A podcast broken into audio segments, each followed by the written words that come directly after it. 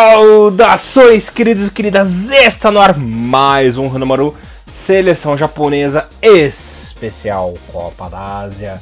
Aqui você ouvinte ficará por dentro de tudo o que rola com o Japão no campeonato mais importante do continente asiático. A trajetória da nossa Rinomaru. Bom, como sempre, vocês estão na companhia de Elias Palas, o Barbo de Alegria na apresentação, que não sei como não morreu ainda, porque tá um calor desgraçado.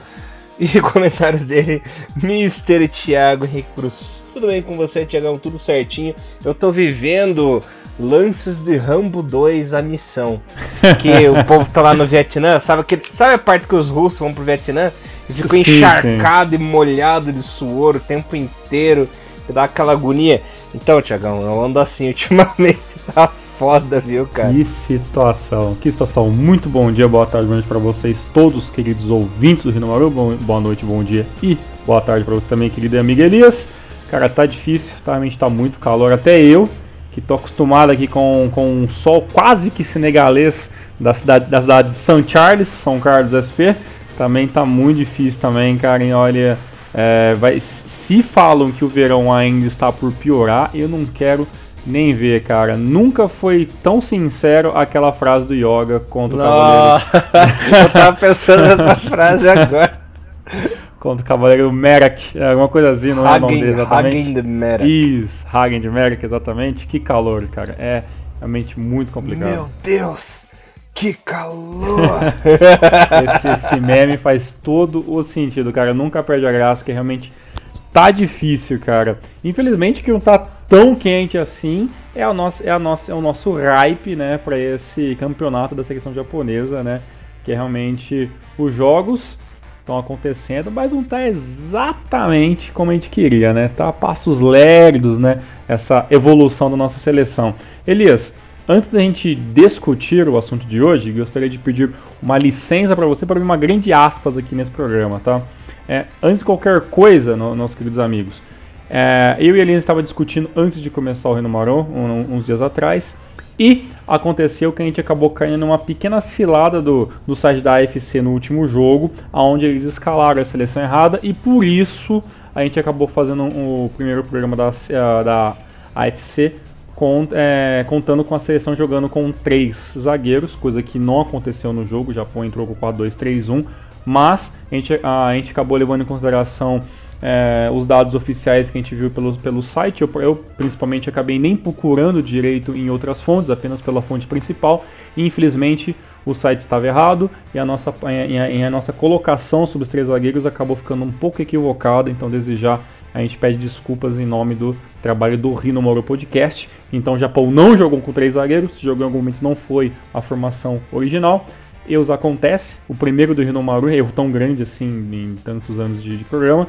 Então desejar a gente gostaria de fazer desse essa pequena aspas, tá? E vamos prestar mais atenção para que esse tipo de coisa não volte a acontecer. E como diz Elias, Vida que segue, erros acontecem, meu querido amigo. É, acontece que nós caímos na lei do Tiririca, né, Tiagão? Uhum. Eu enganei, e... enganei você, bestado. Exatamente. Isso a gente não pode, isso a gente não pode considerar nem o próprio site, né, da, da Copa da Ásia, né, em quem vamos confiar, né? Confiar em mim, Mas realmente, mim, só eu presto. É, exatamente. E eu vou fazer uma outra observação, cara. Eu estava assistindo Japão e Oman pelos links da internet, já que a gente sabe que a TV brasileira deixou a gente na mão, né, né nesse ano, né?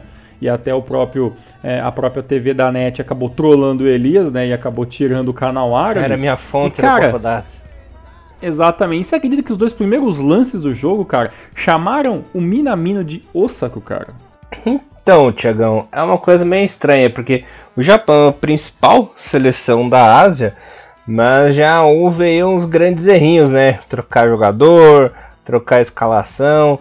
Se eles erram a seleção japonesa, imagina o que, que eles não fazem com esses times menores, rapaz. Pois é, cara, e como você falou, é, é a gente não vai levantar aqui falsos testemunhos de nada, mas eu, eu, eu acho que mais que erram, cara, há talvez uma certa má vontade por ser o Japão. A gente sabe que o Japão, o Japão na Ásia não é visto como, né, o best time, então a galera que realmente tem um, um certo é, preconceito, um certo nariz empinado contra o Japão, não gosta da seleção, não gosta da postura da, da, da JFA. Então, assim, se há erro ou se é má vontade, não sabemos, né? Mas que realmente erraram mais uma vez, e, com, e é, e é um erro meio que constante, né? Imagine realmente o que, que devem fazer com, com o Kirguistão, com Filipinas, com o Vietnã, o que, que deve ter de erro nas transmissões, né? É, não deve ser pouquinho. pois é, mas deixar dos pingos dos is, uhum. vamos falar do jogo. E Elias, hum. que joguinho, cara. Bom, Tiagão, antes da gente começar é, a falar desse joguinho, dessa bosta que foi essa partida, eu quero perguntar uma coisa para você. É uma coisa que eu ando observando desde a estreia e que aconteceu de novo nessa partida. É, eu não sei se eu tô pirando ou se eu tô certo. Vamos ver se você concorda com essa minha observação. Você também acha que o Japão tá entrando de salto alto nessa Copa da Ásia, tá subestimando os adversários e por isso tem jogado aquém do esperado, tem rendido menos porque eles estão com o pensamento, ah, a gente tá enfrentando esse timinho aí, qualquer hora, qualquer lance a gente ganha, qualquer hora a gente ganha, e vamos resolver isso aí fácil porque nós somos muito melhores que eles. Eu tenho observado isso principalmente no, na partida de estreia e também nos lances contra o Oman tem acontecido essa pequena arrogância da seleção japonesa perante seus adversários. Toda aquela humildade e respeito que o Japão teve na Copa do Mundo acabou sumindo é, nesse torneio continental. Um erro muito grave, porque isso já aconteceu na Copa da Ásia de 2015, né, Tiagão? E a gente viu que custou caro. Pelo jeito, os jogadores da JFA não aprenderam com os erros do passado, né? Então, não sei se você tá tendo essa mesma visão que é minha, ou eu que tô ficando louco de novo. Eu que sou, tenho mania de perseguição, né, Tiago? Você sabe como é que eu sou. As, teo as teorias das conspiração. Cara, vamos lá. A minha, a minha opinião pessoal é, é meio que inevitável que quando você tá no topo, que você não tenha uma certa soberba, né? Não vamos usar, eu não sei exatamente soberba, mas há um, um, uma certa displicência quando você joga com, com times inferiores. Eu acho que pode existir por parte dos jogadores, ou por alguns jogadores, é, é esse, esse sentimento de que nós vamos resolver o jogo a qualquer momento. Pode ter. Até porque se a gente for ver, a seleção japonesa há muitos anos não é uma seleção caseira. Não, não é uma seleção feita por jogadores que jogam apenas no Japão. Né? A gente tem muitos jogadores fora fora, né? O Doan, né? É, Muto, Minami, Haraguchi, né? Nagatomo, Yoshida, né? O Gonda jogou fora, Sakai joga fora. Então assim, é, a seleção japonesa num todo, entra ano, sai ano, é uma seleção que basicamente é uma seleção europeia que, né? que mantém a base na seleção. Então eu acho que é inevitável que alguns jogadores não se sintam tão motivados. Isso é um erro muito grande, mas a gente tem que levar em consideração que jogador de futebol não é exemplo para ninguém né? jogador de futebol é jogador de futebol em qualquer lugar do mundo, por mais que o Japão seja, né, em alguns, algum, algum aspectos sociais muito mais evoluídos que, que com alguns outros países, com, até mesmo com o Brasil, essa soberba eu acho que é comum. Jogador é Mas, jogador em qualquer lugar, né? É, sabe, jogador é em qualquer lugar do mundo. Até porque os jogadores não jogam no Japão na sua grande maioria. Mas eu acho que por mais que há essa, essa, esse sentimento que vamos resolver qualquer momento, eu acho que até a preparação mental do Japão, até o que os tabloides japoneses falam, que o, do que os, os, tipo, os jornais asiáticos e todas as reportagens na internet, ditam muito o Japão como um dos principais. Então eu acho que, sabe, o, o meio faz um pouco a cabeça de, dessa galera, entendeu? Tipo, de ó, oh, o Japão vai entrar entre os primeiros, o Japão está entre os primeiros, o Japão está classificado, ah, quem será o, o, o segundo colocado na, na chave do Japão? Então, assim, acho que esse o, o Japão está mal acostumado a vencer muito. Né? Se a gente for parar a pensar, quem era a seleção de Japão até os anos 80? Né? No futebol mundial não era grandes coisas, né? E chegou a ser, chegou até ser 14 colocado no ranking da FIFA, né? E claro, hoje nós somos Chegou a ficar em oitavo, né? Em oitavo, né? Obrigado. Mas é, é, hoje o Japão não, não é mais dentro da Ásia, é um grande nome. Então eu acho que isso acaba, é, é, acaba mexendo sim um pouco. Mas, Elias, eu acho que tem uma coisa muito pior do que, do que essa soberba. Porque quando o time se acha muito e dá resultado, ok, né? Não tem alguém te falar, ok. No entanto, Eu acho que tem uma coisa acontecendo muito pior. O Japão, é, pelos amistosos em casa, por, por tudo isso que a mídia fala e banca da seleção japonesa, o Japão em campo, ele não atua como um campeão. E eu acho que esse é o problema maior, né? E acho, e eu espero muito, que a gente não tenha que fazer um caminho meio, tor meio tortuoso para voltar a ter o pé no chão. Por exemplo, já pensou se uma dessa o Japão fica fora da Copa de 2022? É, ia ser um baita de um golpe no estômago, hein? Entendeu? E muitas seleções, a gente pode contar várias que ficaram fora de, fora de Copa do Mundo. Em exemplo, a Dona Itália em 2018, né? Até o próprio Estados Unidos, né? O próprio Estados Unidos, a própria Holanda, ou vários times que ficaram fora de Copas do Mundo e por ter uma certa soberba, por achar que ganharia sempre, e agora, e agora teve que reestruturar o futebol, pensar no planejamento muito mais longo. Então, assim, a gente espera que isso não tenha que chegar nesse extremo para o Japão, mas que sim, nós estamos jogando muito feio. Ah, isso com certeza. Uhum. Mas é um exemplo recente que a gente tá falando, é o próprio Estados Unidos, que a equipe uhum. é ao lado do México são os que mandam lá na CONCACAF, né? São os times favoritos, Major League Soccer e tudo mais. E acabaram sendo eliminados por Trinidad e Tobago na última rodada, Exatamente. levando pau ainda, né? Pois é, então você vê que assim, é, é, não é porque elas são seleções que, o Príncipe dos Estados Unidos, que é uma seleção referente na CONCACAF, que ela consiga fazer mais do que aquilo. É meio que triste isso, né? Porque se você parar a pensar, uma seleção como os Estados Unidos e, e, e a liga dela que está se desenvolvendo e melhorando cada vez mais, é, é, meio que os passos do Japão, assim. Pareceu como um boom, todo mundo achou legal, todo mundo começou a comprar camiseta, todo mundo começou a pesquisar. Teve um jogador ou outro que teve um destaque relevante, né? O Donovan, né? O, o, o, outro goleiro lá que agora me lembro que me, me, fugiu Howard. o nome, que chegou a jogar. E o Howard, que acabou jogando campeonato é, em campeonato inglês e tudo mais. E depois disso você vê que a seleção da. da, da é, dos Estados Unidos deu meio que uma sumida, né? Qual que foi o último feito da, da, da, da seleção dos Estados Unidos? Conseguir bater de frente com, com, com o Brasil ali numa Copa América, ali, alguma, alguma coisinha, assim, umas confederações e tudo mais. Fora disso, sumiu, né? Então realmente é, é, é negativo se você for para pensar que o Japão ele pode estar né, seguindo por esse caminho, porque se essa geração de agora, né, que, que o Muriaço é, traz pra gente, se ela não render, né, e na Copa da Ásia a gente acabar tomando pau, né, como é que essa seleção vai entrar para disputar uma qualificação para 2022, né? Até, se você, se a gente for parar a pensar recentemente, é, não foi uma baba, né? A, a, a, o último qualifier Não, foi sofrido. É, a gente chegou a ter alguns problemas e, e, e, e, entramos em alguns jogos realmente com o pé atrás, né? Se a gente vê alguns renomados antes da, da Copa do Mundo, há sim um certo, né? Um, um, certo pesar na voz e falar como é que o Japão ia na Copa, como é que a gente chegar, tudo mais. Então, assim, há de se pensar, porque eu acho que isso é, é um futuro até possível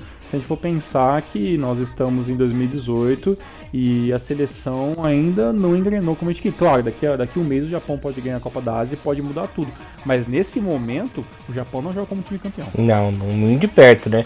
Nem de perto tem a alma de campeão no momento, né? Inclusive, uhum. voltou uma coisa que tinha parado é, no pós-Copa do Mundo que o Moriaço tinha consertado e agora esse erro voltou. Que é atacar de qualquer jeito, chutar de qualquer Sim. jeito, perder oportunidades. Lembrando que o Japão venceu essa partida porque o gol foi de pênalti do Haraguchi. E o senhor Minamino, que estava aí, está numa boa fase, né, jogando pela seleção japonesa. Os crimes que ele cometeu nessa partida foram, olha, é, imperdoáveis, né, Tiagão? O jeito que ele chutou, o jeito que ele ia pra frente feito um retardado, desperdiçou uhum. um milhão de chances de gol, né, Tiagão? Então, é, até o próprio setor ofensivo do Japão. Eu não sei, nessa partida eles desaprenderam a jogar bola, né? Porque eles faziam jogada de qualquer jeito. Parecia que estavam numa má vontade, assim. Claro que a seleção de Oman não ofereceu um perigo alto na partida, né? Mas mesmo assim, pô, pra que jogar, vou usar o termo chulo, pra que jogar tudo cagado, né? Se, se, pode, é. se a gente sabe que tem qualidade e o time joga bem, né? Exato. Acho que o que faltou pro Japão foi um pouco mais de calma na finalização. Qualidade. É claro que. E qualidade, com certeza. É, até porque se não tiver qualidade, você depende da sorte pra bola entrar, né? E esse jogo não teve sorte. É claro que, que quando a gente fala, quando é, na análise desse jogo, a gente tem que levar em consideração que se tivesse o. Se o Minami no Oldon, ou que próprio Kitagawa, que pouco teve chance, tivesse. É, acertado um ou outro chute, o Japão tinha vencido facilmente por 3 a 0 a seleção de Oman. Mas por não ter acontecido, dá eu entender que o Japão jogou ruim. O, o, o, Japão não jogou tão ruim a partida assim, conseguiu criar bastante coisa, conseguiu chegar com perigo, mas o problema é que o penúltimo passe sempre era muito ruim, o, quando o penúltimo passe é muito ruim, o último é sempre pior ainda, né? E aí, quando o Minami, que acho que foi o cara que mais apareceu nessa partida em questão de, de chance de gol, e o Haraguchi chegou uma chance ou outra, essa finalização é, ela, ela saiu um pouco de qualquer jeito, né? Um chute, um chute meio mal colocado, uma posição não muito boa. Então assim, é, o setor ofensivo ele criou, isso é interessante mas também foi uma seleção que também deu espaços para o Japão criar. E realmente, é, o Minami que a gente joga viu hoje, viu esse último jogo, não é o mesmo jogador que vem jogando os amistosos durante um tempo, né? Não é o novo, o novo, o novo Minami que apareceu, ressurgiu da seleção depois de tantos anos fora, né? Então, eu não sei, a gente não tem como a gente ter certeza se foi realmente um dia muito ruim, né? Ou se realmente há uma certa pressão porque agora os jogos valem alguma coisa e não temos mais o fator torcida. O problema maior que tudo isso é a gente sabe que a, gente sabe agora, né, que o Osaka está machucado, a gente não sabe se volta, se está sendo poupado para a próxima fase, se vai jogar, se, se, mesmo se estiver machucado e conseguir voltar, se vai ser um jogador que vai ser utilizado apenas no segundo tempo. O Japão gastou muitas opções de, de, de jogar centroavantes, jogadores de ataque, e todos acabaram se machucando. A lista de, de machucados são gigantescas, né? E agora a gente está tendo que, que trabalhar com o que tem. Se o Muto ainda não conseguiu se afirmar, infelizmente, e o Kitagawa é muito cru, o Minamino é o nosso homem de referência na, na ausência do Osako. E se ele não voltar a jogar bem, se ele não, não colocar a cabeça no lugar em questão de pensar na hora da finalização, vamos ter problemas muito sérios aí. Uhum. Lembrando que o nosso querido Osako teve uma lesão no quadril, né, Tiagão? É, uhum. É, já foi confirmado que ele não atuará na última partida e fica no aval da, da delegação médica aí, se libera ele para as próximas partidas. É, e o que vai deixar mais ainda né, o treinador com os cabelos em pé é nessa próxima partida novamente Kitagawa, Muto, Minami ou qualquer variação que for utilizar, acabar não voltar a funcionar de novo, né? Então acho que vai ter problemas sérios se o sistema ofensivo não começar a trabalhar. O problema é não temos mais muitas opções, né? Talvez você pode colocar talvez o Inui um pouco mais avançado, mas basicamente os jogadores que são para jogar são esses, né? Não tem mais o que fazer, né? E se por acaso agora o Osaka for cortado, eu acho que não tem como convocar mais ninguém, não. né? E aí vai acabar uhum. jogando com um jogador a menos o resto da competição. A regra da FIFA é que você só pode cortar jogador até um dia antes da estreia. Estreou, machucou, se fudeu. Ok, então se por acaso o Osaka não tiver condições de jogar 90 minutos, coisa que eu acredito que ele não vai ter mais, aí realmente a bucha vai sobrar para essa galera que não tem tanta casca. Que aí, meu amigo, ou você cria, ou o Japão não vai levar essa Copa da Ásia, na minha opinião. O problema do Japão também, além disso, é que a bruxa tá solta, né? Foi um campeonato que tá sendo um campeonato muito, muito diferente, né? Uma convocação com várias peças de reposição que foram colocadas ali apenas para compor elenco, né? O, o, o Moriás está tentando né, trabalhar com essa galera mais nova, mas é, é aquilo que a gente falou, né? Treino é treino, amistoso é amistoso, competição valendo ponto, valendo troféu, é outros 1.500, né? Nessa partida a gente até conseguiu algumas modificações, né? O Tomiasso, que foi volante na primeira partida, agora começou como, como zagueiro no lugar do, do Makino, que, que fez aquela que fez uma partida meio ruim, né? O, o começa como volante, mas assim, nem ajudou, nem atrapalhou, mas também não foi um destaque muito grande, né? E aí na frente ali, o, o que salvou um pouco mais a gente foi o Haraguchi, que, na nossa opinião, né, não mudou nada. O Haraguchi fez o gol de canto e tudo mais, mas ainda acho que não é o jogador que a seleção pode depender muito para virar um jogo, né? Não é um, jogador que tem essas características, né? E o Doan ainda é muito jovem e vai oscilar muito, né? E aí o Junhaito acaba sendo uma peça de reposição para segundo tempo. Então assim, a gente não tem muito como mexer muito na equipe. E acredito que, que nessa altura do campeonato o Moriarty não vai tentar mais um, um, um ataque com dois, com dois atacantes. Eu acredito que não vai ter mudanças táticas mais do time, né? Então é assim, ou que a gente tem funciona ou não funciona, né? As estatísticas básicas do jogo, Elias, o time do Oman deu chute, seis chutes a gol, um apenas foi pro gol, que foi um chute até que ele acabou passando pelo goleiro tocando meio torto ali, e o nosso defensor acabou tirando perto da linha, mas não sei se exatamente seria gol. Contra o Japão que deu 11 chutes a gol, sendo 8 direcionados realmente com perigo de gol. A maioria desses chutes foram do, do, do Minamino. O Japão teve 63% de posse de bola com 37, 457 toques e uma precisão de passes de 81%. Foi, teve lá 14 faltas, dois cartões amarelos, ainda teve 7 escanteios por lado do Japão. Todos esses números, tirando as faltas, foram superiores do que a, equipe de Oman, que lutou bravamente, mas acabou sendo eliminada do grupo F. Maravilha, Mr. Thiago Henrique Cruz. Falando da situação atual do grupo, ela está a seguinte: o Uzbequistão é o líder com 6, seguido do Japão com 6 também.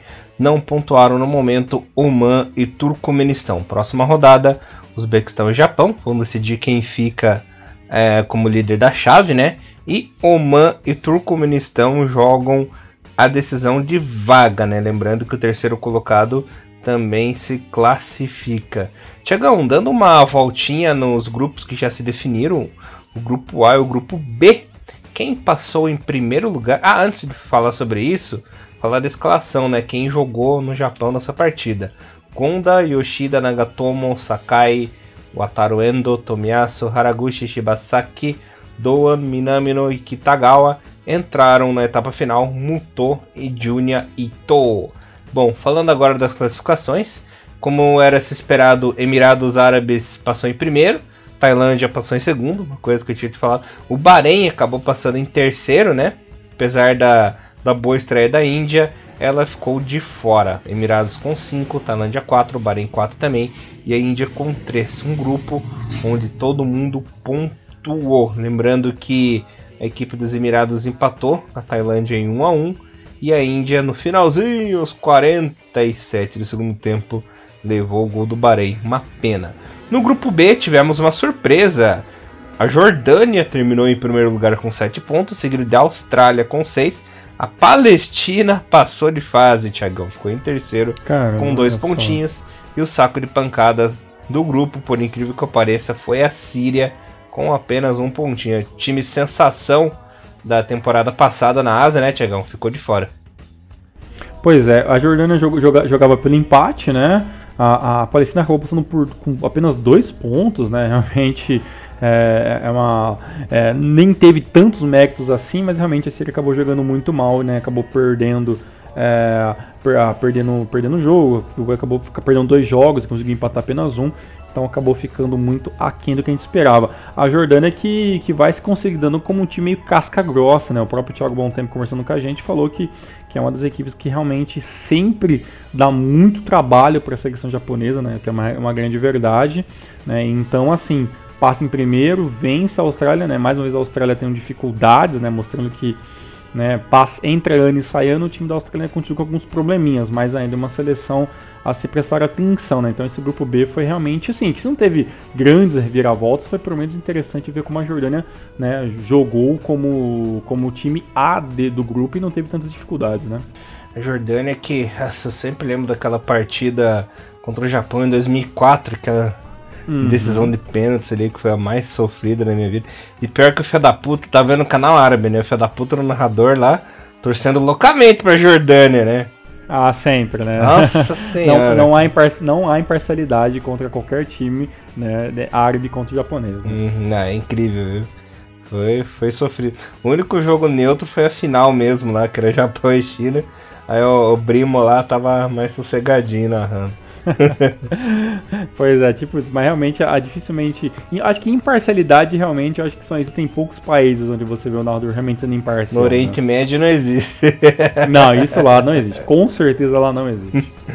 É, Tiagão, mais alguma coisinha que você queira falar aí, meu irmãozinho? Sobre esse grupo só amanhã. Ah, uma coisa interessante, né, sobre jogos que vai, que vai acontecer nessa quarta-feira, né? A gente tá gravando de terça para quarta, é que finalmente, né, a Coreia do Sul vai contar com o seu melhor artilheiro, né?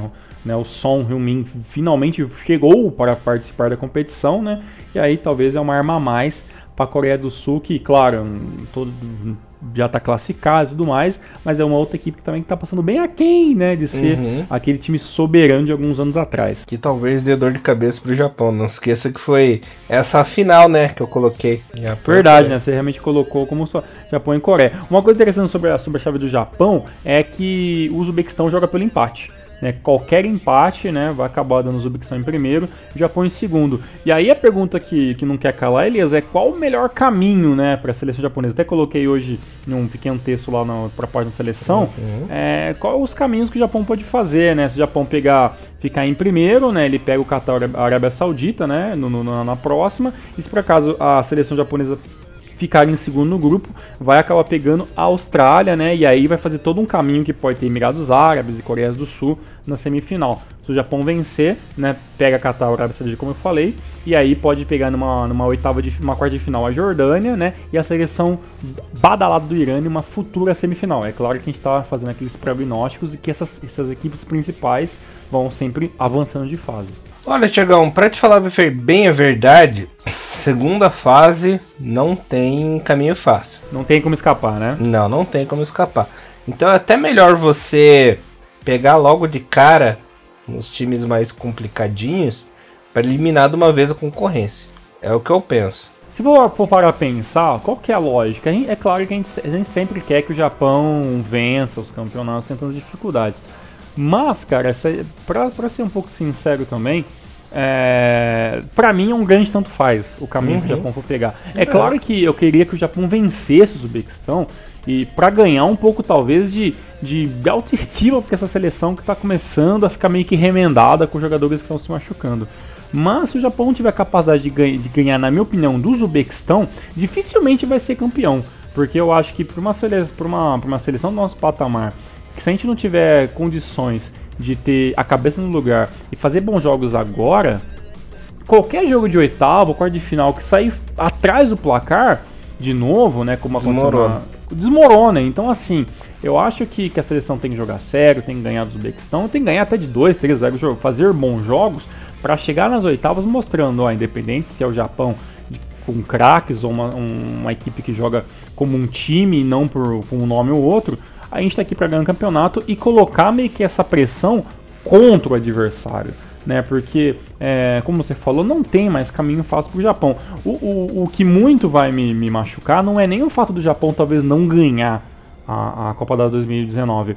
É sim o Japão sair pelas portas dos fundos como aconteceu em 2015, né? Uma seleção uhum. que passou fez uma primeira, uma primeira fase meio que no oba-oba, mas também não, não deixou ninguém muito animado. E aí, quando teve o, a prime, o primeiro jogo valendo algo, né, que era uma eliminação, acabou não conseguindo fazer gol no primeiro tempo, acabou saindo né, nos pênaltis. Então, assim, eu, eu realmente quero que se o Japão perder a competição, que pelo menos seja um jogo pegado, onde o Japão faça gol, onde o Japão pressione, sabe? Porque senão, cara, a gente vai voltar a fazer aqueles amistosos que não valem nada, né? Vai fazer uma, uma Copa América de qualquer jeito, com o time uhum. bem C ou D. E aí, cara, vai, aí vai ter que pensar num planejamento para começar, na, sabe, nas eliminatórias, para aí chegar em 2022 com força de novo, um time mais maduro. Então, sabe, é, é uma. É, é, se, o, se o Moriaço não for bem na Copa da Ásia, por todo o planejamento que, que, o, que a JFA diz que ele, que, ele que, que tem, um negócio a longo prazo, que envolve, que envolve até própria, as próprias Olimpíadas vai acabar sendo atrasado. A gente sabe que tempo, né, pode fazer muita diferença para uma equipe campeã ou não. E pior que em 2015, além de ter acontecido tudo isso, viu os dois maiores rivais na final, né? Coreia Exatamente. e Austrália. Então, assim, é... se for para pensar, depois de 2015, era para o Japão já ter parado um pouco esse oba-oba, né? Mas infelizmente sabe que, que principalmente a, a, a, a mídia japonesa, ela é um pouco ele é um pouco fanfarrona, tipo a, a o que foi a, a, a mídia argentina nos anos atrás, sabe? Coloca a seleção muito lá no topo, sempre vai ganhar tudo, sabe? Tipo, cria uma expectativa, mas eles são os primeiros a, a, a cornetar, os primeiros a tirar o hype quando a equipe começa a, a, a não mostrar resultados, sabe? Então, uhum. é, muito do, do, do, dos culpados, por, pra, pra, não pela, pelo desempenho da seleção, mas por deixar o, o torcedor capuga atrás da orelha, muito, muitas vezes é a própria mídia japonesa, né? Que assim, quando tá ganhando de times que não significam nada, é a melhor seleção do mundo. E aí quando empata com uma seleção que está jogando melhor, aí os méritos nunca é na outra equipe, é o Japão que está jogando mal, sabe? Então, tipo assim, se o Japão perder na quinta-feira para o Uzbequistão, é mérito do Uzbequistão que está jogando melhor na Copa da Ásia, sabe? Mas a gente, claro, tem condições de vencer. Agora, a gente tem que começar a jogar como campeão agora, porque se depender de uma quarta ou uma semifinal, aí realmente, aí realmente vai ficar difícil. Ai, ai, vamos ver, né? Vamos esperar aí para ver o que acontece. Pois é. Elias, é, hum. para os outros grupos, você tem alguma ideia do que vai acontecer? Você acha que pode parecer alguma coisa muito, muito fora do normal? Ou você acha que realmente é, quem tá ganhando não vai mexer, vai acabar sendo esses times que vão avançando? Ou você acha que pode aparecer algum você acha, vou, ah, vou até reformar a pergunta, ainda há tempo de alguém surpreender na Copa da Ásia? Não, não há tempo, porque, por exemplo, o grupo C, China e Coreia já estão classificados com 6 pontos, então só um jogo que vai decidir a liderança. No grupo D também, Irã e Iraque, 6 pontos. E no grupo E, Qatar e Arábia, são só a troca, né? Troca de posições que vai acabar decidindo quem fica primeiro e em segundo. Ou seja, aqueles que tiveram. que vão passar em terceiro realmente vão acabar sendo, na teoria, uhum. presas fáceis, né, pra galera Isso. que tá jogando um pouco melhor, né? E lembrando que apenas quatro terceiros colocados classificam e os dois piores ainda são cortados, né? No momento estão sendo eliminados Vietnã e Líbano. Ah tá, esses realmente não estão passando. Uhum.